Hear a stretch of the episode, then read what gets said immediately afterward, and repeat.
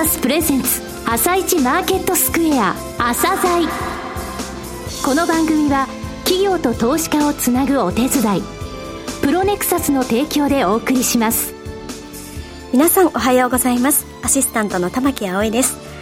それではスプリングキャピタル代表チーフアナリストの井上哲夫さんと番組を進めてまいります。井上さんよろしくお願いします。よろしくお願いします。さあそれでは今日のゲストをご紹介しましょう今日ご紹介する企業は証券コード7087ウィルテックです。はい、えー、ウィルテックさんですね、はい、あの製造請負製造派遣が主力の、えー、企業さんなんですが、はい、あの EMS 事業っていう他のね人材サービス会社にはないサービスがあります、えー、それから、えー、強みのところでね人材に関する2つの強みを語られてますので、はい、えー、その部分をじっくりお聞きください。はいそれでは朝鮮今日の一社です朝鮮今日の一社本日は証券コード7087東証スタンダード市場に上場されているウィルテックさんをご紹介いたします。お話しいただきますのは代表取締役社長執行役員の宮城力さんです。本日はよろしくお願いします。よろしくお願いします。えー、創業されたのは1992年ですね。えー、メーカーなどへの製造請負、それから製造派遣が、えー、主力事業の企業さんです。まずはあの、御社の実行紹介も兼ねてですね、遠隔、それから事業内容についてお話しください。当社は1992年に大阪府の門真市で設立いたしました。当時は松下電機や山陽電機、シャープといった大手国内家電メーカーの工場が多くありましたので、当社はメーカーへの製造請負サービスを展開することにより、大阪から全国へと事業規模を拡大してまいりました。さらに、製造請負事業以外の事業領域を M&A などにより加えることにより、安定的に成長できる体制を構築してまいりました。直近5期の売上高平均成長率も10.7%と、業績は好調に拡大しています。当社の事業ですが、セグメントは、マニュファクチャリングサポート事業、コンストラクションサポート事業、IT サポート事業、EMS 事業、その他の5つに区分しています。はい5つ。えまずはじめ、マニュファクチャリングサポート事業ですね。こちらについて教えてください。まず、マニュファクチャリングサポート事業は、大手製造企業に対して、製造請負、製造派遣、機電系技術者の派遣事業、アフターサービスなどのカスタマーサービスを含んでおりまして、前期の全社売上高のうち約63%を占める基盤事業となっています。はい次のコンストラクションサポート事業は、これはあの、建築系ってことですか？そうですね。えー、コンストラクションサポート事業は、大手ゼネコン、サブコンに対して、建設芸技術者の派遣や、まあ、受託、うん、教育、研修サービスなどを行う事業で、まあ、前期の全社売上高に占める比率は約13%となっています。はい、また、IT サポート事業は、IT 系技術者の派遣事業及び受託事業で、現在は、ウェブシステム関連や ERP 関連が主力となっています。また、前期の売上高は全社ベースの約8.5%となっています。あと面白いなと思ったのが EMS 事業って言われましたよね。はい。はい、EMS もされていらっしゃるんですか？そうですね。あの、これが、あの、同業他社様とは非常に異なる点にはなるんですけども、はい、ねえー、私どもが行っている EMS 事業は、まあ、あの、制御装置の、まあ、電源機器、まあ、産業機器などの、まあ、受託製造と、電子部品の卸売を行っているものですけども、はい、まあ、この売上高比率も、まあ、前期13.8%にまで、まあ、拡大してきております。うん、この事業をですね、第2、第3の柱とすべく力を入れています。メーカーに請負派遣するだけでなく、はい、御社自身がメーカーという、はい、そういうような立ち位置になるわけですか、ここの部分につきまして。そうですね。あの、お客様に対してアウトソーシングニーズというのを広く受けるために、うんはい、あの校内での請負や派遣、またそういった外でやる、工場でやる作業もやらせていただくと、こういった形で提案させていただいてます。これは独自色がすごい強いですね。そうですね。はい、えー、やはりそういったニーズも多くありますので、まあそういう事業を今後拡大させていきたいと思っています。また、現在は、ま成長分野であるロボット、AI 分野や、まエネルギー分野への成長投資を行っておりまして、さらなる競争力強化と収益力向上を目指しています。当社の遠隔は、まこのように事業領域、事業ポートフォリオの拡大を図ることによって、市場環境に左右されにくい安定経営の基盤を築いてきたと言えます。はい。えー、御社の強み、それから差別化の部分についてですね、社長どうお考えかお話しください。当社グループの強みですが、専門人材育成力と海外人材採用力が挙げられます。特に製造、建設、IT 分野における専門人材育成では、まあ、オリジナルの技術教育コンテンツを用意して、大手メーカー OB など、まあ、各分野のエキスパートが講師を務めるなど、お客様からも高い評価をいただいている研修プログラムとなっています。最近では、顧客の新卒社員の研修を受託する機会も増えてまいりました。はい、未経験者から一人前の技術者へと育てるコンテンツ開発を今後も続けてまいります。なるほど。自社でその専門人材を、えー、育成するだけでなく、はい、メーカーさんの、はい、えー、新人さんについても同じ教育を施して、メーカーから依頼されてるってことですね、そういうことは。そうですね。最近のやはり技術革新のスピードは速いものがありますから、うん、まあそういったコンテンツ開発をやはりスピード感を持って取り組んでいる評価だというふうに思っています。なるほど。えー、日本の労働人口が減少していく中では、はい、海外の優秀な人材の確保は必要不可欠となってきていますが、大きな問題は待遇や言語の問題で、相対的に日本の労働マーケットとしての地位が低下していることにあります。なるほど。ただ、あの、御社、海外人材採用力って言われましたね。はい。それはまさしくここの部分なんですか？そうですね。もう非常にこの日本の労働マーケットが低下しているとは年々、あの、そういうのはやはり海外に行って感じる部分でありますので、はあ、こういったところに対して対策を強く取っていかないといけないというふうに感じています。うんはい、えー、そこで当社は、複数の海外の大学と協定を締結しまして、はい、2年間の無償教育を行っています。はい、まあ、日本語や技術教育だけではなく、習慣や魅力などを伝える機会を作っています。うん、また自社でも日本語、技術学校を運営しています。直営校を2校、フランチャイズ校を10校展開しています。常時800名以上の教育を行っておりまして、より多くの方に日本に興味を持っていただけるような環境を作っています。最近では日本の農業法人や宿泊業からの要請も多くあり、当社の学校で教育を行い、そして人材の出入国や住居、生活などのサポート関連事業へと拡大していっています。これはあの、直営校2校、フランチャイズ校10校展開されているということですが、国でいうとどういった国で？そうですね。えー、当社が現地の法人を設置しているベトナム、はい、ミャンマーを、で展開させていただいております。続いて、えー、差別化についてですが、はい、当社は製造、建設、IT 分野において、単に人を派遣するだけではなくて、うん、まあ、請負、受託を行うサービスに力を入れております。請負、受託サービスを積極的に行うことで、えその分野の技術ノウハウは当社に蓄積されます。そうですね。その蓄積されたノウハウによって、新たな顧客の開拓につながるだけではなく、人材が育つ環境を作る好循環を生むことができます。今後はさらに業務プロセスを効率的に改善し続けることで、より差別化は進むものだと考えています。さて、事業環境をどう考えか、そしてですね、それを踏まえて今後の成長戦略ですね、はい、お話しください。えー、まず、事業環境ですが、はい、えー、労働人口減少への対応が、まあ、社会全体に求められている中で、うん、その局所的な紛争であるとか、はい、貿易摩擦あ、またコロナ禍で生じたサプライチェーンの混乱を通じて、まあ、現在では安定した調達網の構築を目的として、製造拠点の国内会議が起こっておりまして、ね。うん、工場建設の需要が増加してきています。はいこのことは今後人材需要の高まりがより顕著になってくることを意味しておりまして、人材の確保、育成が急務の課題となっています。特にあの業種で注目されているところって業種で見ますと、まあ、半導体関連の人材ニーズはますます強くなると思います。これは、まあ、政府主導で行われておりまして、特に東北、九州エリアを中心に、産官学連携による産業基盤の強化が図られています。そうですね。熊本、今暑いですよね。そうですね。現在非常に大きな工場が建設中になっています。はいはい、また、労働人口減少問題だけではなく、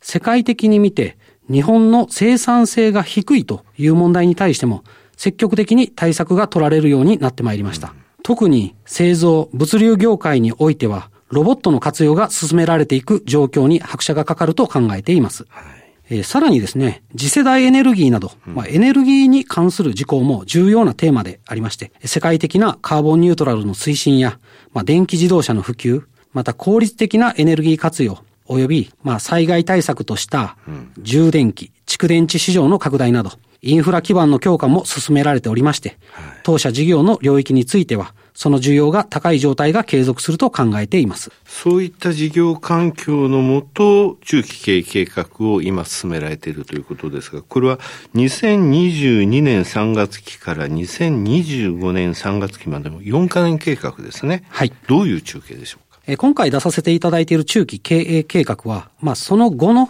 持続的な成長の実現に向けた、確立した事業ポートフォリオの強化、拡張による成長の加速ということを目指して作成したものです。この中継期間が終わった後も持続的な成長を遂げる、はい、そのためのそうですね。ということですね。えー、当社はやはりその安定的に成長し続ける、ポートフォリオをどう組むかということをやはり議論してまいりました。はい、まあ、そういったことに基づいてですね、うん、中期経営計画を策定させていただいております。はい、まず基本方針としましては、うん事業規模の拡大、はい、高付加価値化による収益性の向上、うん、新たな技術の取り込み、成長を支える財務戦略を謳っております。はい、次に成長戦略として掲げている取り組みは、効率的な営業拠点の拡大、はい、スマートものづくりの推進、サービス事業の拡大、高度人材教育の拡充、ASEAN 地域での人材データベースの拡充、M&A の活用推進の6項目を掲げております。はい、えー、いくつか具体的な施策を紹介しますと、うん、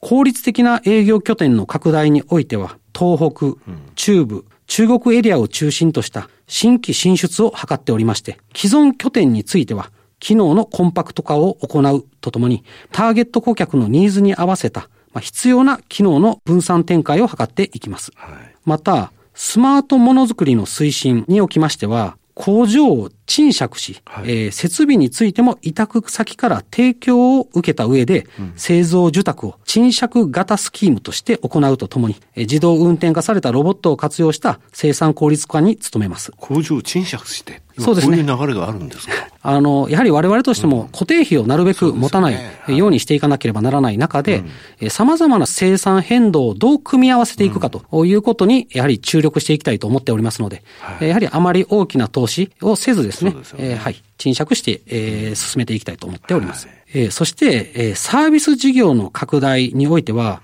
うん、やはりエネルギー周辺事業、具体的には太陽光発電関連メーカー、燃料電池、蓄電池、パワコン関連メーカーの国内外企業を対象として遠隔支援、IT 導入、パートナー間連携、発電システムの設置やパワコンの交換機などのメンテナンス、トラブル対応などのサービスを展開することを考えています。はい、えー、最後にですね、株主還元についてお話しさせていただきますと、当社は配当方針を安定配当を基軸に配当成功30%を目安としています。はい、ただですね、中継期間中である本年度、来年度につきましては、年間配当金を40円と下限を設定しております。なるほど。やはり株主様につきましては、うん、やはりその配当金が非常にそのブレるというようなことが、よく聞かれましたので、我々としては下限設定をした上で安定的に配当していきたいというふうに考えております。うん、最後になりましたが、リスナーに向けて一言お願いします。当社の経営方針は先編万化としております。はい、これからも市場環境は変化し続け、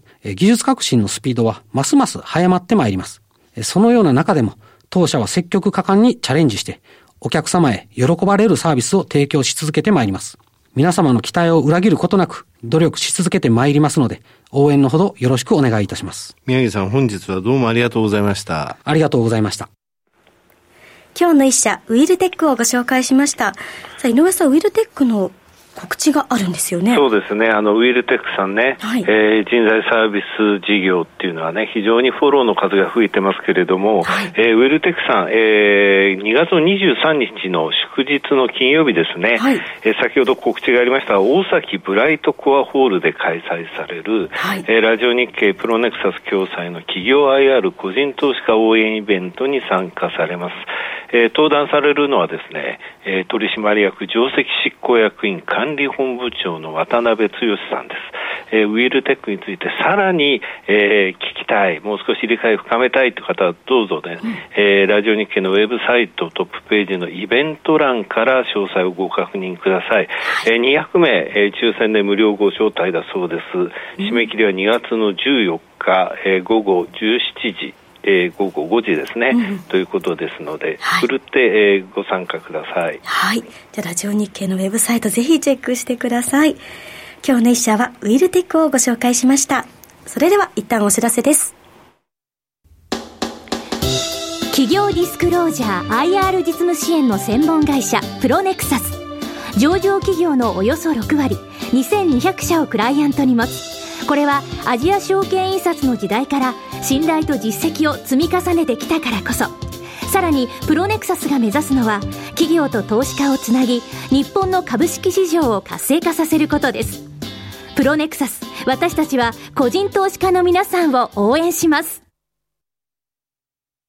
井上哲夫今日のストラテジー。それでは井上さん、後半の解説もよろしくお願いします。はい、えー、先週、先々週とですね、えー、加熱感がない、なくなりましたよというお話ししてきましたけれども、はい、今週についてはますます加熱感が日米ともにないという状況になってます。えー、えー、5日、25日、75日の移動平均乖離の5%、えー、水準、プラス、え全部合わせて5%水準というのは、まず一つ高値の目処ってなるけれども、それが上向きの時っていうのはあまり気にしなくていいよっていうお話してきましたけどもね、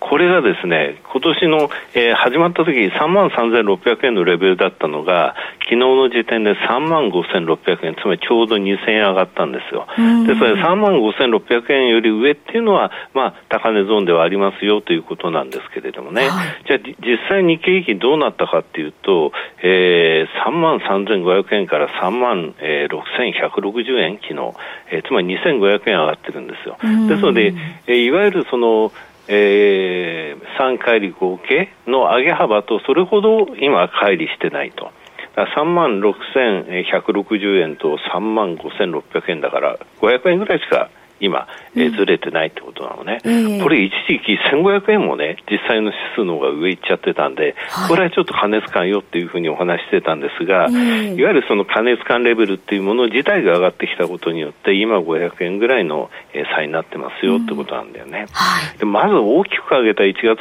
9日から12日の週っていうのは、えー、以前も申し上げましたが、9500億現物買って、うん、先物も4900億、つまり5000億ね、買った、うん、これ外国人ね、はい、これやっぱり1月初めのリバランスの動きだったわけなんですけれども、今はね、この動きも止まっててますよ、えー、でこれ、次に出てくるっていうのは4月だと思うね、でうん、以前も申し上げましたけど、4月っていうのは、ね、外国人が買う月なんですよ、えー、これ、過去のデータ見て、え買い越しにならなかったのは、コロナショックの2020年の1年だけ。かつてあ昔からのデータでそうなってるんですよね、えー、そういう需給があの次の、え外国人が、え主役となる需給っていうのは4月。つまり2月、3月っていうのはそういう需給はないけども、うん、えー、テクニカル的な今はあの加熱感はない状況。つまりおとなしいかなっていう感じですかね、うん、はい、井上さん本日もありがとうございました。それではリスナーの皆さんまた来週朝鮮この番組は企業と投資家をつなぐお手伝いプロネクサスの提供でお送りしました。